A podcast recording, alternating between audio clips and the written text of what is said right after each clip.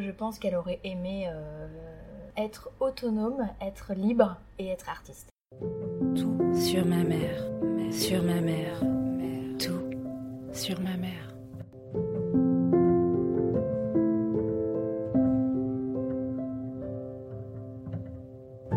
Enfin, ils sont tous rentrés en France au bout d'un moment et, euh, et là, euh, sa mère est partie, quoi. J'avais peur, en fait, de lui dire que j'étais enceinte. Et là, tout ce qui s'est passé avec ma mère et le fait que je devienne mère, ça m'a aussi permis de travailler beaucoup sur moi. Ce qu'il y a avec ma mère, c'est qu'elle a surtout pas oublié d'être elle. Ça va? Et toi? Ouais. Je suis micro ouvert. Ça te, ça te va? Ça marche. On est dans la musique? Ouais, pas de souci. Ah, c'est super. Je vais baisser un peu la clim, qu'on attrape un coup de froid, vous laver les mains.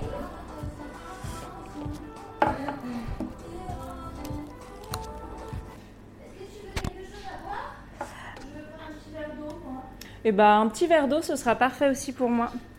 S'il te plaît.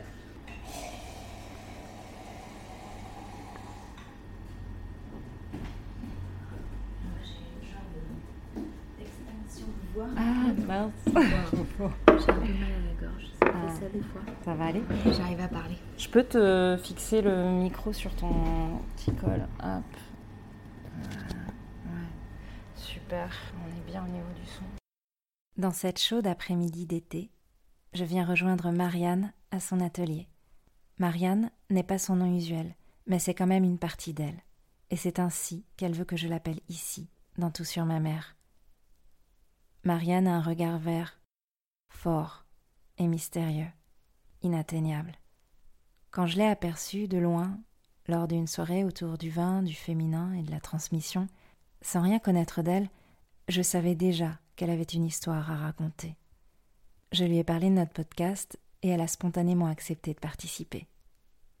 Mais elle a voulu qu'on le fasse de façon instinctive, sans question préparatoire ni pré-interview. Alors on s'est lancé, comme ça, toutes les deux, sans filet. Et en est sortie cette histoire à tiroir, de liberté, de lien familial, mais surtout de départ, de femmes qui cavalent, s'échappent, fuient ou s'évaporent quitte à faire mal. Et ce qui m'est resté à moi, de son récit à elle, c'est cette maternité qui se transmet tout de même de mère en fille, au-delà des ruptures et des blessures. Alors, euh, je suis bijoutière et je fais, au-delà de la bijouterie, j'utilise euh, la fonderie pour faire des bijoux. J'ai commencé comme ça parce que j'ai pas de formation de bijouterie classique. Et la fonderie, c'est quelque chose qui est beaucoup, utilisé en bijouterie, mais euh, plutôt avec de l'impression 3D euh, pour faire des choses qui sont très classiques. C'est des choses qui sont utilisées beaucoup par les très hautes maisons de joaillerie pour avoir des choses tout le temps parfaites et tout le temps pareilles. Et moi, j'utilise la fonderie plutôt comme euh, quelque chose d'artistique pour euh, sculpter en fait des bijoux que ensuite je transforme en métal. Voilà. Et après, je fais des pièces en bijouterie classique aussi, un petit peu. euh, Et qu'est-ce qui t'a amené dans ce chemin particulier en fait du bijou? Le hasard. J'ai fait des études scientifiques axées sur la biologie, biologie humaine, qui me passionnait, mais j'ai décidé que j'allais pas travailler là-dedans, euh, que c'était une passion, mais pas ce que je voulais faire tous les jours de ma vie. Et j'ai fait un stage découverte chez les MOF et, j'ai halluciné en fait complètement. Et j'ai décidé que je ferais ça. voilà, tout simplement. Et euh, puisque l'idée de ce podcast, c'est quand même de parler de ta maman, est-ce que ta maman, elle t'a accompagnée dans ce projet-là? Alors ma maman, elle m'a surtout euh, offert euh, la possibilité de faire des choses artistiques de mes mains depuis que je suis toute petite parce que elle, c'est beaucoup ce qu'elle fait. Malheureusement, elle n'a pas pu en vivre, mais c'est comme ça. Euh, donc elle, elle m'a offert cette voie-là et mon père euh, la voie scientifique que j'ai suivie déjà euh, au début. Et elle euh, m'a dit un jour, euh, bah en fait, il faut que tu te rendes compte que la vie, en fait, c'est trois quarts du temps, c'est du travail. Euh, donc en fait, euh, quand j'ai choisi mes études paramédicales, elle m'a dit, bah là, le choix, c'est soit tu vas faire quelque chose d'artistique parce que tu as envie de faire ça, soit tu pars donc en ergothérapie parce que ça te plaît un petit peu et que tu sais que tu vas gagner de l'argent. Donc, euh, ben, les pieds sur terre, cartésienne, je me suis dit, bah, en fait, oui, je vais gagner de l'argent et puis je ferai comme toi ce qui me plaît à côté et, euh, et on verra. Et ça sera bien comme ça. Bon, au bout de six mois, j'ai dit, en fait, non, en fait, je veux pas gagner de l'argent, c'est pas ce qui m'intéresse et, et, euh, et j'ai changé de voie. En tout cas, elle t'a aidé à te questionner et à savoir ce qui était bon pour toi. Oui, en tout cas, euh, bon pour moi, je sais pas, parce que une mère, c'est, elle est là pour guider, quoi. Pas pour dire, euh, en tout cas pas pour euh, forcer les choix. Au contraire, du coup, d'un père qui était plutôt dans le forcing. Ouais, elle, en tout cas, elle était là, et je pense que les parents devraient tous être comme ça, être plutôt dans la dans le guide et dans essaye de trouver par toi-même. Moi, je te pose des questions et je t'offre euh, la possibilité de réfléchir. Et vas-y, quoi. Parce qu'on est les enfants de nos parents, mais on est des êtres humains aussi à part entière. Capables de ressentir et de, ouais. de, savoir aussi par nous-mêmes. Exactement. Et qu'est-ce que tu sais sur elle, sur cette maman qui, qui a priori a été un bon guide jusqu'à maintenant? Qu'est-ce que tu sais sur euh, son enfance notamment? Alors, son enfance euh, a été, je pense, riche euh, parce qu'elle a eu la chance de beaucoup voyager, mais en même temps très compliquée parce que, euh, parce que son père était très peu présent parce que c'est lui qui travaillait dans la famille et que sa mère était malade, psychique, et je pense que pour elle, ça a été très compliqué parce qu'elle l'a perdu jeune. Euh, et, c'est quelque chose dont elle nous parle pas, même si on la questionne. Bon, on sait jamais exactement ce qui se passe. comment était sa mère à elle En fait, on ne sait pas trop, mis à part que qu'elle était euh, malade. Donc, je pense que son enfance a été un peu compliquée. Mais elle n'en parle pas. Mm, non, non, elle n'en parle pas beaucoup. J'ai essayé de la questionner il y a pas longtemps parce que avec toutes les rencontres de cette année, c'était beaucoup euh, sur la maman. C'était rigolo, c'était une année maman. Euh, j'en ai appris un petit peu plus de sa vie euh, euh, en Afrique, entre l'Indonésie et l'Afrique. elle est née en Indonésie, elle a dû rentrer en France parce qu'elle avait été malade, donc elle a été élevée un peu par sa grand-mère, et puis elle est repartie après avec sa mère et ses sœurs qui naissaient un peu les unes aussi après les autres. Après est venue l'Afrique. Et après, sa, je sais plus si sa mère est rentrée parce qu'elle était malade. Enfin, ils sont tous rentrés en France au bout d'un moment et, euh, et là, euh, sa mère est partie, quoi.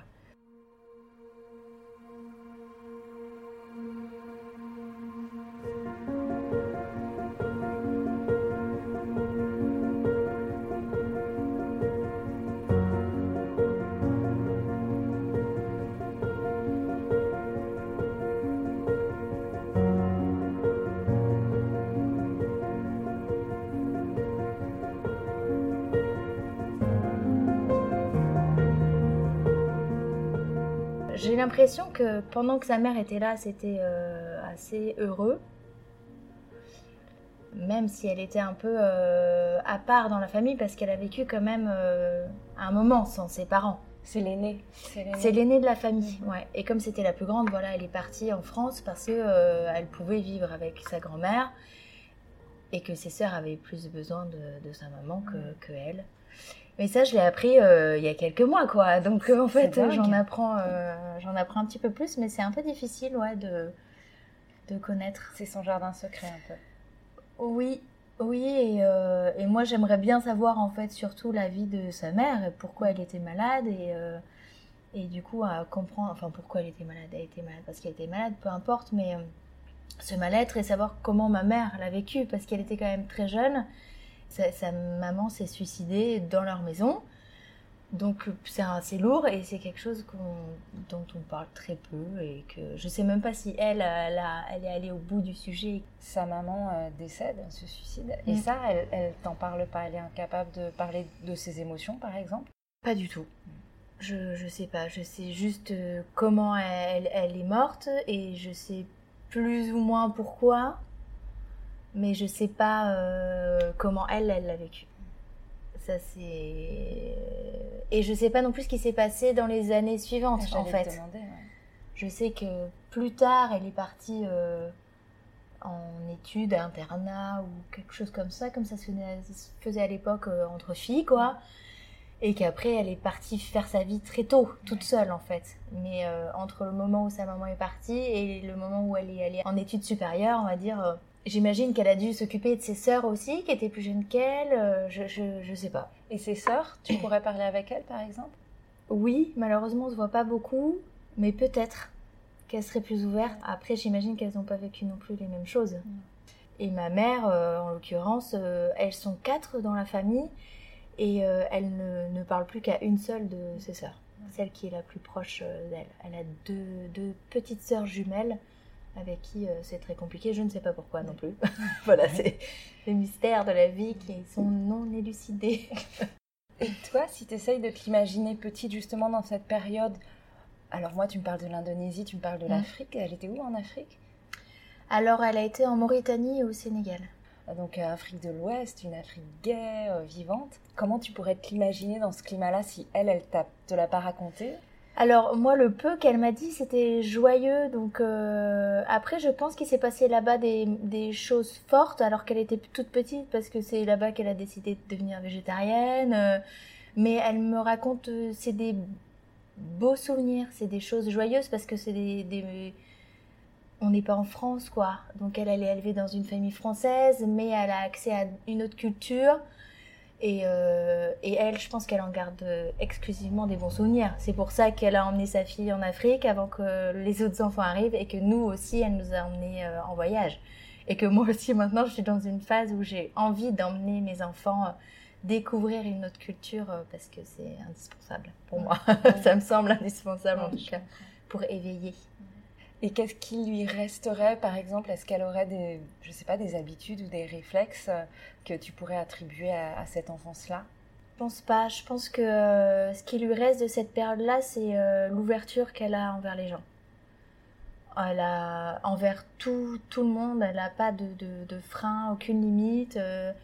et elle aime aller vers les autres et aider les gens. Et peut-être que c'était ça aussi qui se passait là-bas. C'est comme eux étaient français et que c'était quand même euh, des colonies françaises où ils étaient. Il y avait peut-être aussi ce rapport-là euh, avec les enfants, en tout cas à son âge, de donner des jouets qu'elle avait à des enfants qui n'en avaient pas, des choses comme ça. Je pense que ça, c'est quelque chose qu'elle a gardé euh, de son enfance à l'étranger.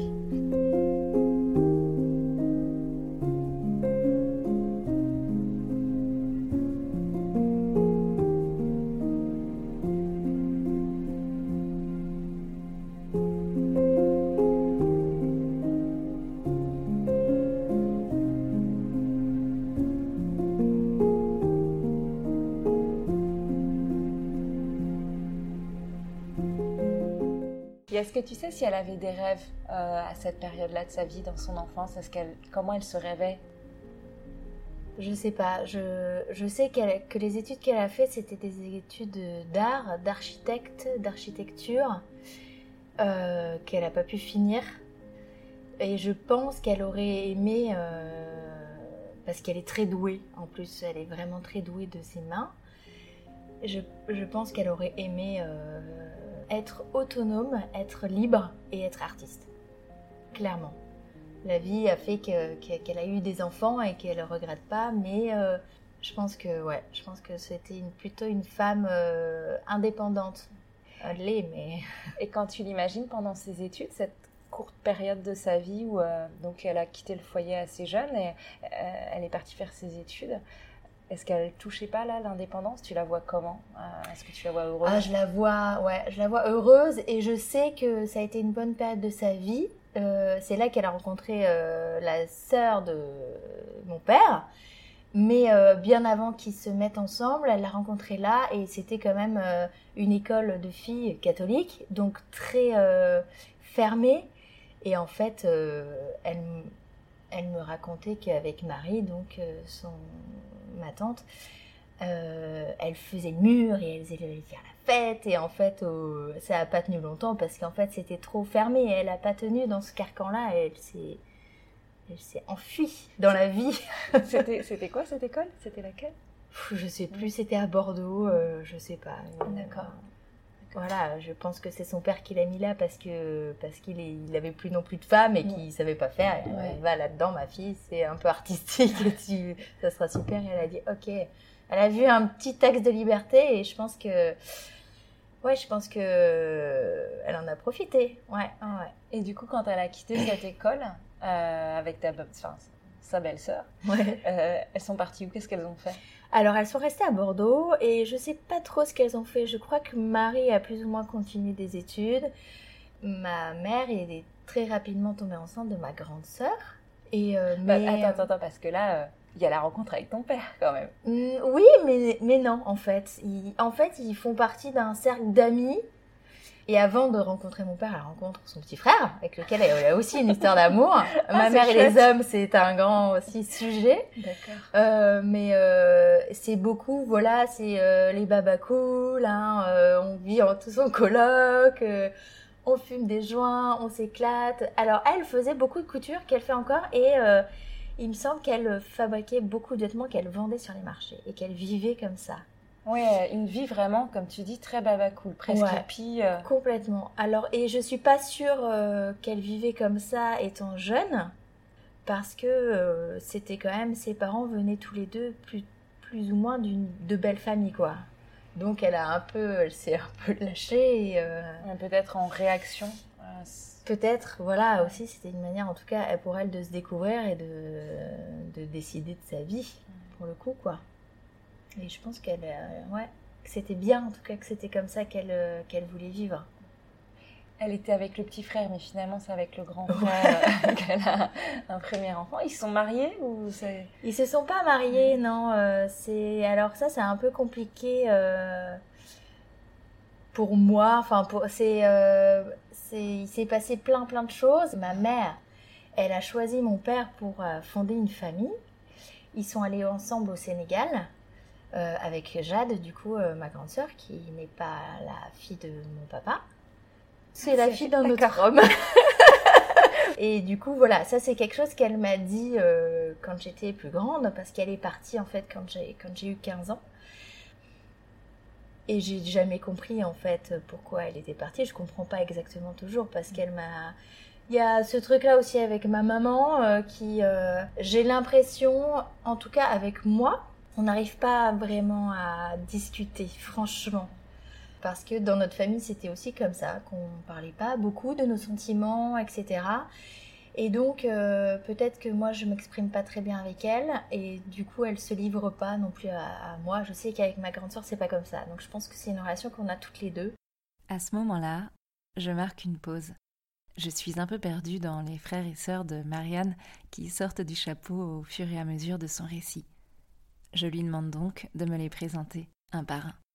Il y a donc ma grande sœur, qui est la fille de ma mère, et qui, mais qui a été élevée par mon papa, mais qui ne considère pas euh, mon père comme son père non plus. Et donc il y a mon plus grand frère, Robin, celui qui est juste au-dessus de moi, Arthur, avec lequel je suis le plus proche, en tout cas avec lequel je me sens le plus liée, et mon petit frère, mais donc vous êtes tous les quatre du même père? Oui. Ah d'accord, ça.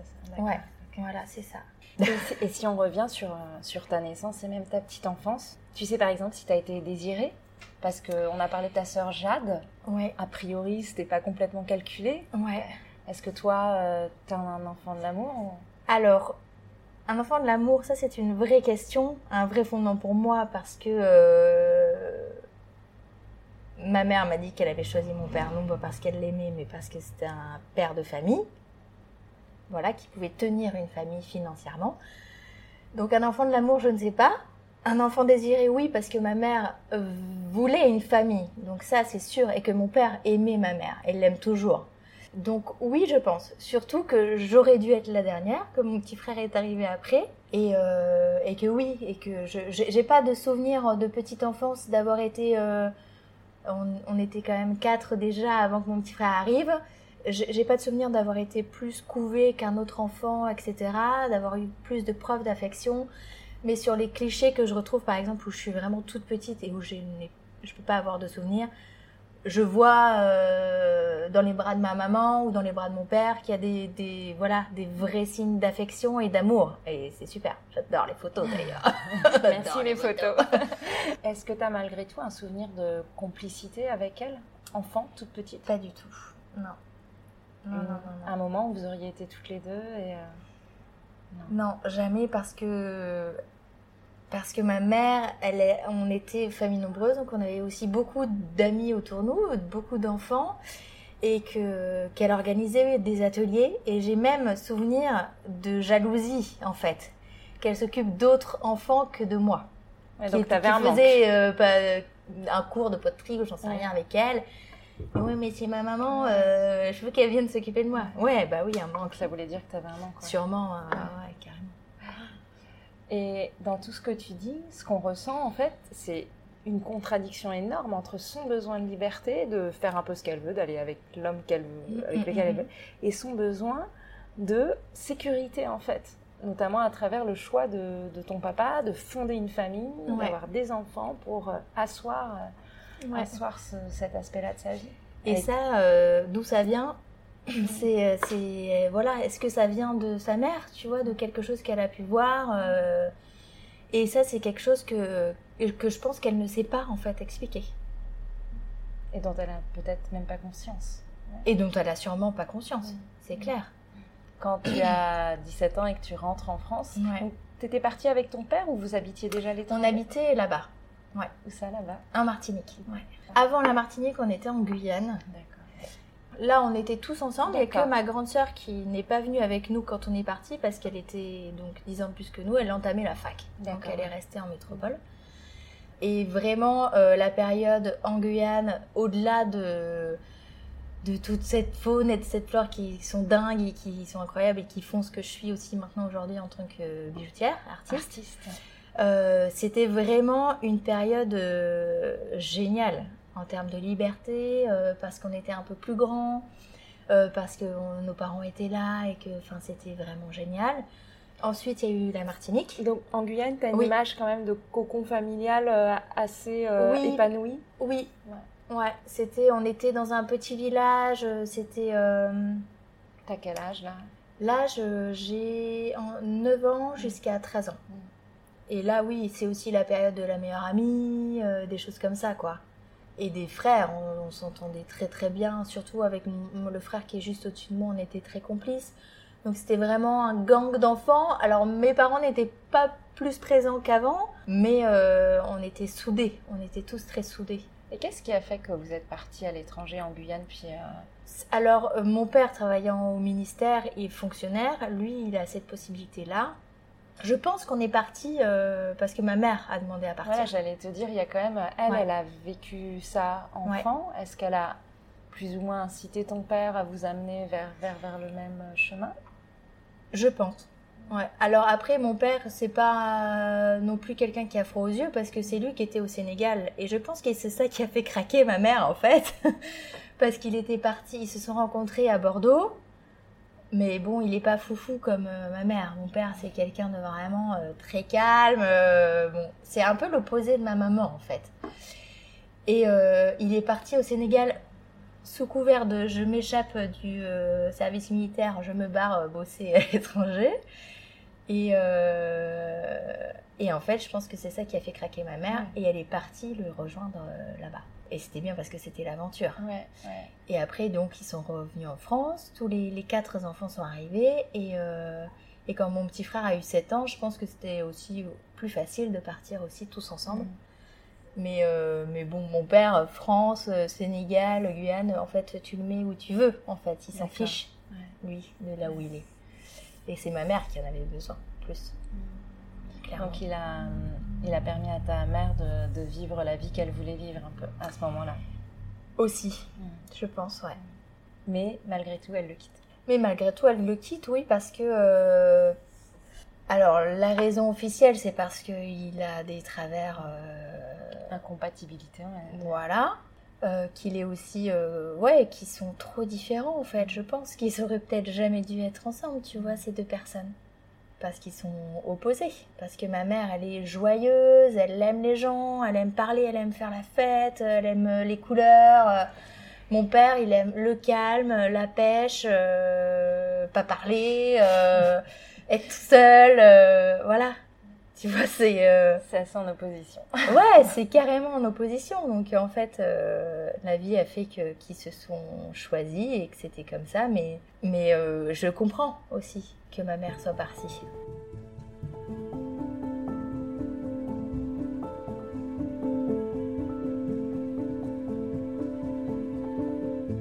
La maman de Marianne a donc quitté son mari. Elle est rentrée en France, seule, laissant ses deux derniers enfants avec leur père en Martinique. Marianne s'est sentie abandonnée.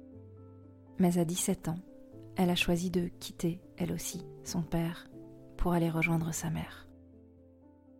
Alors moi j'ai envie de surtout de partir et de me sauver de la situation que je vis avec mon papa, qui est très compliquée, parce que euh, je dois m'occuper de mon petit frère là-bas, que malheureusement j'abandonne un peu aussi à son sort, mais bon bah faut te sauver, c'est comme ça.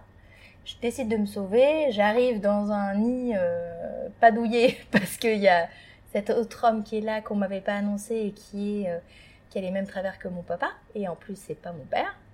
Donc c'est un peu compliqué. Du coup, je suis en échec euh, scolaire complet, je fais un peu des bêtises, je continue.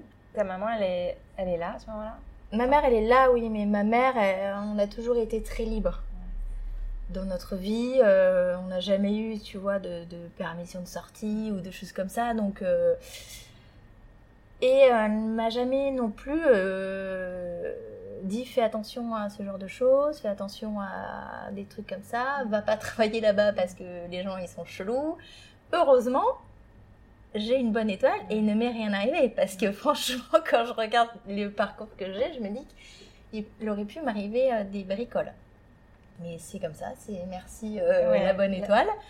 Et voilà, je suis un peu, en fait, je sais pas, je, suis là, euh, je regrette un peu d'être partie, je pense, parce que euh, je suis là et que, en fait, ça me fait chier, en fait, hein, d'être euh, dans ce petit appartement. En plus, moi qui ai vécu dans les grands espaces avec ce couple-là qui sont dans la chambre à côté de moi et que j'entends, c'est très dur. Je suis en France, ça fait presque dix ans que je n'ai pas vécu là, donc tout est difficile.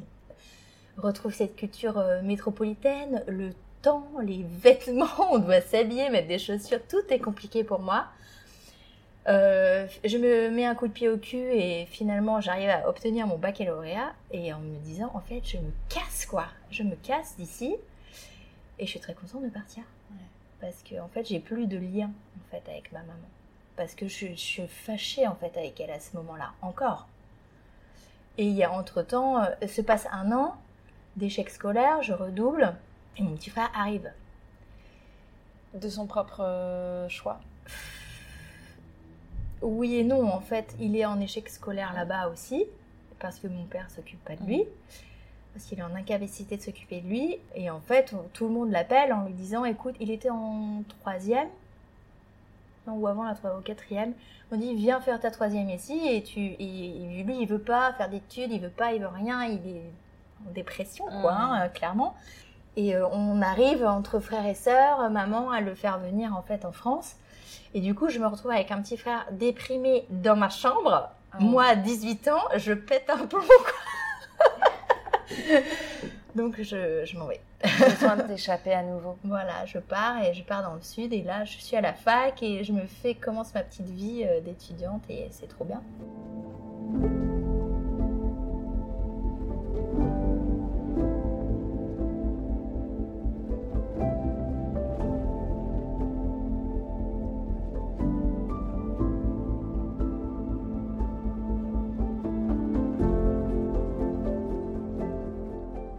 Elle est un peu comme un électron, euh, un électron libre qui cherche à se raccrocher à quelque chose, malgré tout. En fait, elle, euh, elle nous aime tous énormément. Ma maman, et elle a envie de tous nous aider et, euh, et de faire du mieux qu'elle peut, en fait. C'est ça le truc. Moi, j'ai mis du, temps à, à, le comprendre. Et je le comprends, tu vois, là, les dernières années, c'est vraiment tout récent. Parce qu'aussi je lui pardonne d'être comme elle est, mais parce qu'elle est comme elle est en fait. On on va pas la changer parce que j'ai envie qu'elle change. Mais elle nous aime et en fait elle fait, en fait, elle fait comme elle peut. Et, euh, et c'est hyper difficile aussi pour elle à gérer quoi. Parce que je pense que dans sa tête c'est compliqué, tu vois. Je pense. J'imagine que avoir une mère qui a choisi de partir, c'est en tant qu'enfant, en tant que fille de fils dans la filiation, Mm. c'est euh, c'est difficile à, à- à digérer. C'est c'est très dur. Surtout que, en fait, euh, ce qui est dur dans, notre, dans cette séparation, en tout cas, moi, c'est comme ça que je l'ai vécu. J'en ai parlé avec mes frères et sœurs. Mes deux grands frères étaient déjà en France, donc ils n'ont pas vécu cette chose-là.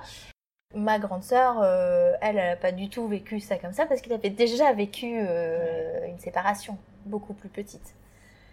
Euh, donc bon bah elle dit ça comme ça. Euh, je pense que voilà, elle, parle sûrement beaucoup avec ma mère peut-être à cette époque-là parce que c'était déjà une adulte, hein, clairement.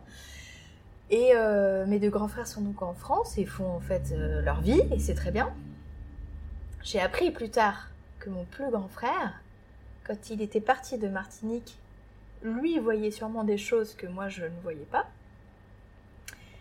et qu'en fait il a beaucoup souffert de nous avoir abandonnés. Chose que j'avais pas, dont j'avais pas du tout conscience. Mon frère, on se mettait sur la tronche tout le temps, on s'aimait pas, enfin tu vois, frère et sœur, machin. Donc ça, je l'ai appris très très tard en fait. C'est rigolo parce que moi je ne voyais pas ça, tu vois. Et même en fait, jusqu'à ce qu'il se passe un truc, on n'avait pas du tout conscience de ça. C'est fou aussi comment on vit pas les mêmes choses, tu vois.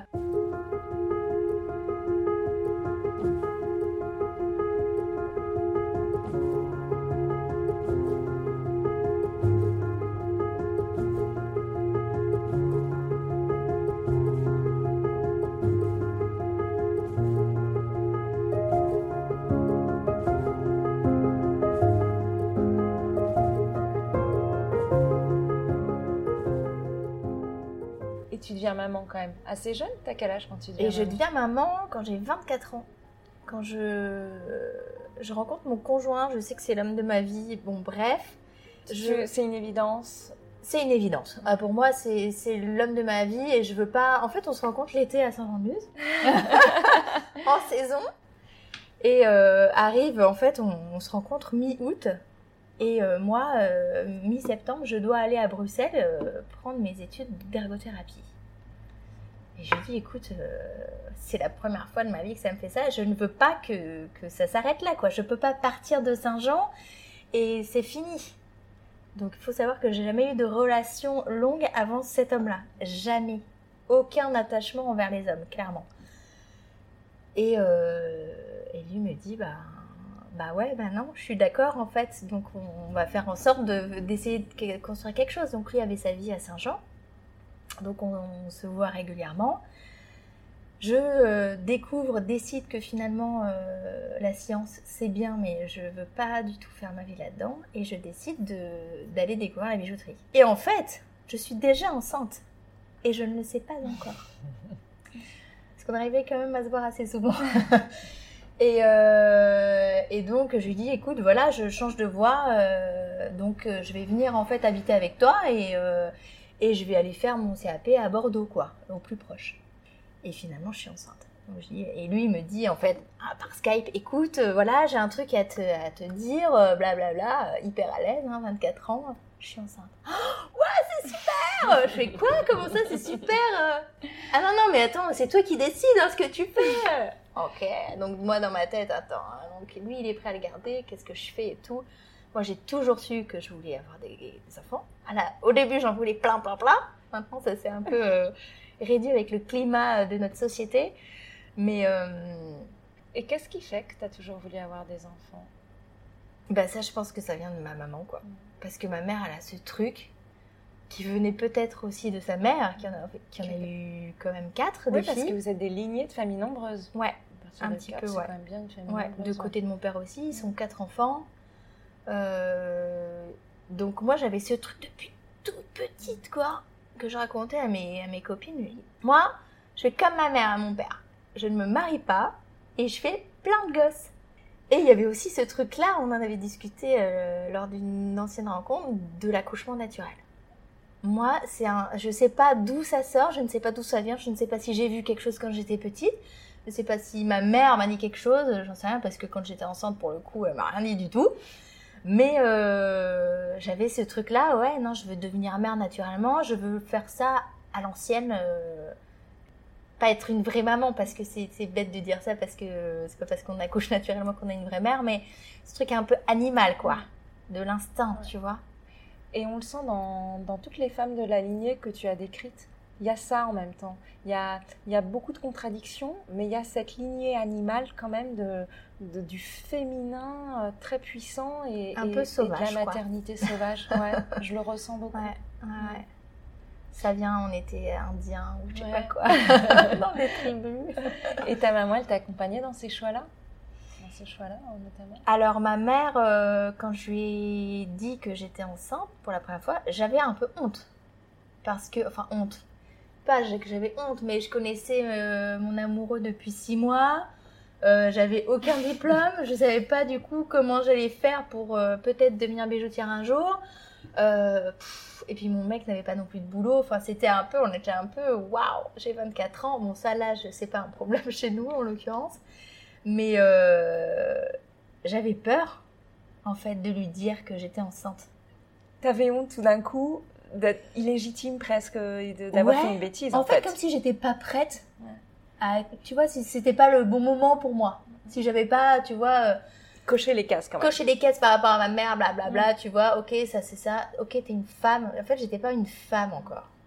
D'ailleurs, je me considère pas encore vraiment comme un adulte, hein. Comme une femme, oui, moi, ça dépend des jours. Mais euh, ouais, et du coup. Et pourtant, ta mère, elle a pas mis non plus la barre très haut, elle t'a pas écrasée sur une euh, maternité. Euh, pas du tout. Parce que elle. Elle n'est d'ailleurs pas intervenue dans mes deux maternités. et elle est très douce par rapport à comment aussi on éduque nos enfants. Euh, très compréhensive et super heureuse, en fait, qu'on ait nous aussi des enfants. Mais euh, ouais, et en fait, quand j'ai voulu lui dire, elle m'a dit non, mais je sais en fait que tu es j'ai commencé, tu sais. Elle me dit, ben je le sais. Bah ouais, je suis enceinte, maman Je sais pas si elle m'a dit, mais c'est super et tout. Donc elle t'a accompagné et, et ouais. Oui, bien sûr, mais évidemment, parce que parce que c'est un cadeau d'avoir un enfant en plus avec un homme qu'on aime. Mais euh, donc là, vous êtes sur la même longueur d'onde là-dessus. Là-dessus, oui. Mais euh, tu vois, il y a encore une incompréhension par rapport à moi, le fait que je sois maintenant une maman, une femme, et mes enfants et leur éducation. Je ne sais pas. Quand j'ai eu mon deuxième enfant, ma mère est venue à la maison euh, pour voir mes enfants. Je l'avais pas, je l'avais pas demandé de venir, mais je lui avais dit, je l'avais invitée à venir quand elle voulait, évidemment. Et euh, il s'est passé quelque chose qui n'est toujours pas expliqué pour moi. C'est que qu'elle a pété un plomb. Elle a pété un plomb, elle a fait sa valise et elle est partie en hurlant, en me disant que de toute façon la seule chose qui m'intéressait c'était que je m'occupe, qu'elle s'occupe de mes enfants, blablabla, je me souviens pas. Enfin, la chose qui m'a marqué, c'était ça, et qu'elle hurle et qu'elle pleure, et que je ne l'avais jamais vue comme ça. Et j'ai dit, mais je ne comprends pas. Il y a une blessure. Dis-moi, qu'est-ce qui se passe et qu'est-ce qui t'arrive? Et j'appelle ma sœur, qui habite aussi au Pays Basque, et je me dis, forcément, elle va l'appeler, elle va se réfugier chez elle parce que c'est normal. Et j'appelle ma sœur pour lui dire, il faut que tu me dises qu'est-ce qu'a maman? Parce que je ne comprends pas. Qu'est-ce que j'ai fait? Qu'est-ce qui s'est passé? Est-ce que j'ai dit quelque chose? Est-ce que je, est-ce que mon enfant a fait quelque chose que je n'ai pas vu et tout? Et même ma sœur ne sait pas ce qui s'est passé. Donc j'ai ok, donc en fait il y a des trucs qui sont un peu plus profonds que ce que j'imagine et que je pense même elle ne saura pas m'expliquer parce que elle, elle m'en a jamais reparlé et à aucun autre enfant de la famille. Voilà, c'est un peu mystérieux. Et, aujourd'hui, elle, elle s'occupe de tes enfants. Elle arrive à prendre sa place de grand-mère. Ah bien sûr, et ça c'est une place qu'elle adore. Et que, que, oui, alors après on est, on est loin l'une de l'autre. Et euh, en l'occurrence elle s'occupe beaucoup de, des enfants de mon frère qui est juste au-dessus parce qu'ils habitent juste à côté, ils sont maraîchers donc ils travaillent beaucoup. Et elle fait beaucoup de choses artistiques avec l'un des enfants qui est sensible à ça. Et quand je la vois en fait avec ses petits-enfants, Avec celui-là, je me dis, mais j'ai envie que tu sois plus, qu'on soit plus proche et que tu t'occupes de mes enfants comme tu t'occupes des leurs, parce que je trouve ça, parce qu'elle est, c'est une super mamie, quoi. Tu vois, à leur faire des câlins, des papouilles, chose qu'on n'a jamais eu. Je n'ai jamais vu faire ça avec quelqu'un de notre famille. C'est super qu'elle soit comme ça avec eux, tu vois. Il sait aussi libérer, je pense, quelque chose euh, chez elle avec. euh, c'est petits- c'est souvent le cas, Oui. d'ailleurs. elle a fait son chemin quand même en devenant Voilà, grand-mère. Ouais. c'est ça. Mais il reste quelques blessures. Voilà, mais aussi, voilà, ce, ce que, ce que m'a dit une femme euh, jeudi, une autre avec laquelle j'ai discuté de ça, elle m'a dit, tu sais, des fois, il, il faut juste dire les choses que toi tu as, mais c'est c'est pas... la- L'autre personne peut pas forcément t'apporter de réponse. Parce que euh, parce qu'on n'est pas dans la tête des autres et que c'est pas grave. Si toi tu le sais, si tu lui énonces la chose avec douceur et compréhension et dire ok en fait les choses elles sont comme ça et c'est ok, j'aurais réglé en fait je Toi, voilà ta, ta douleur à toi. voilà c'est exactement ça.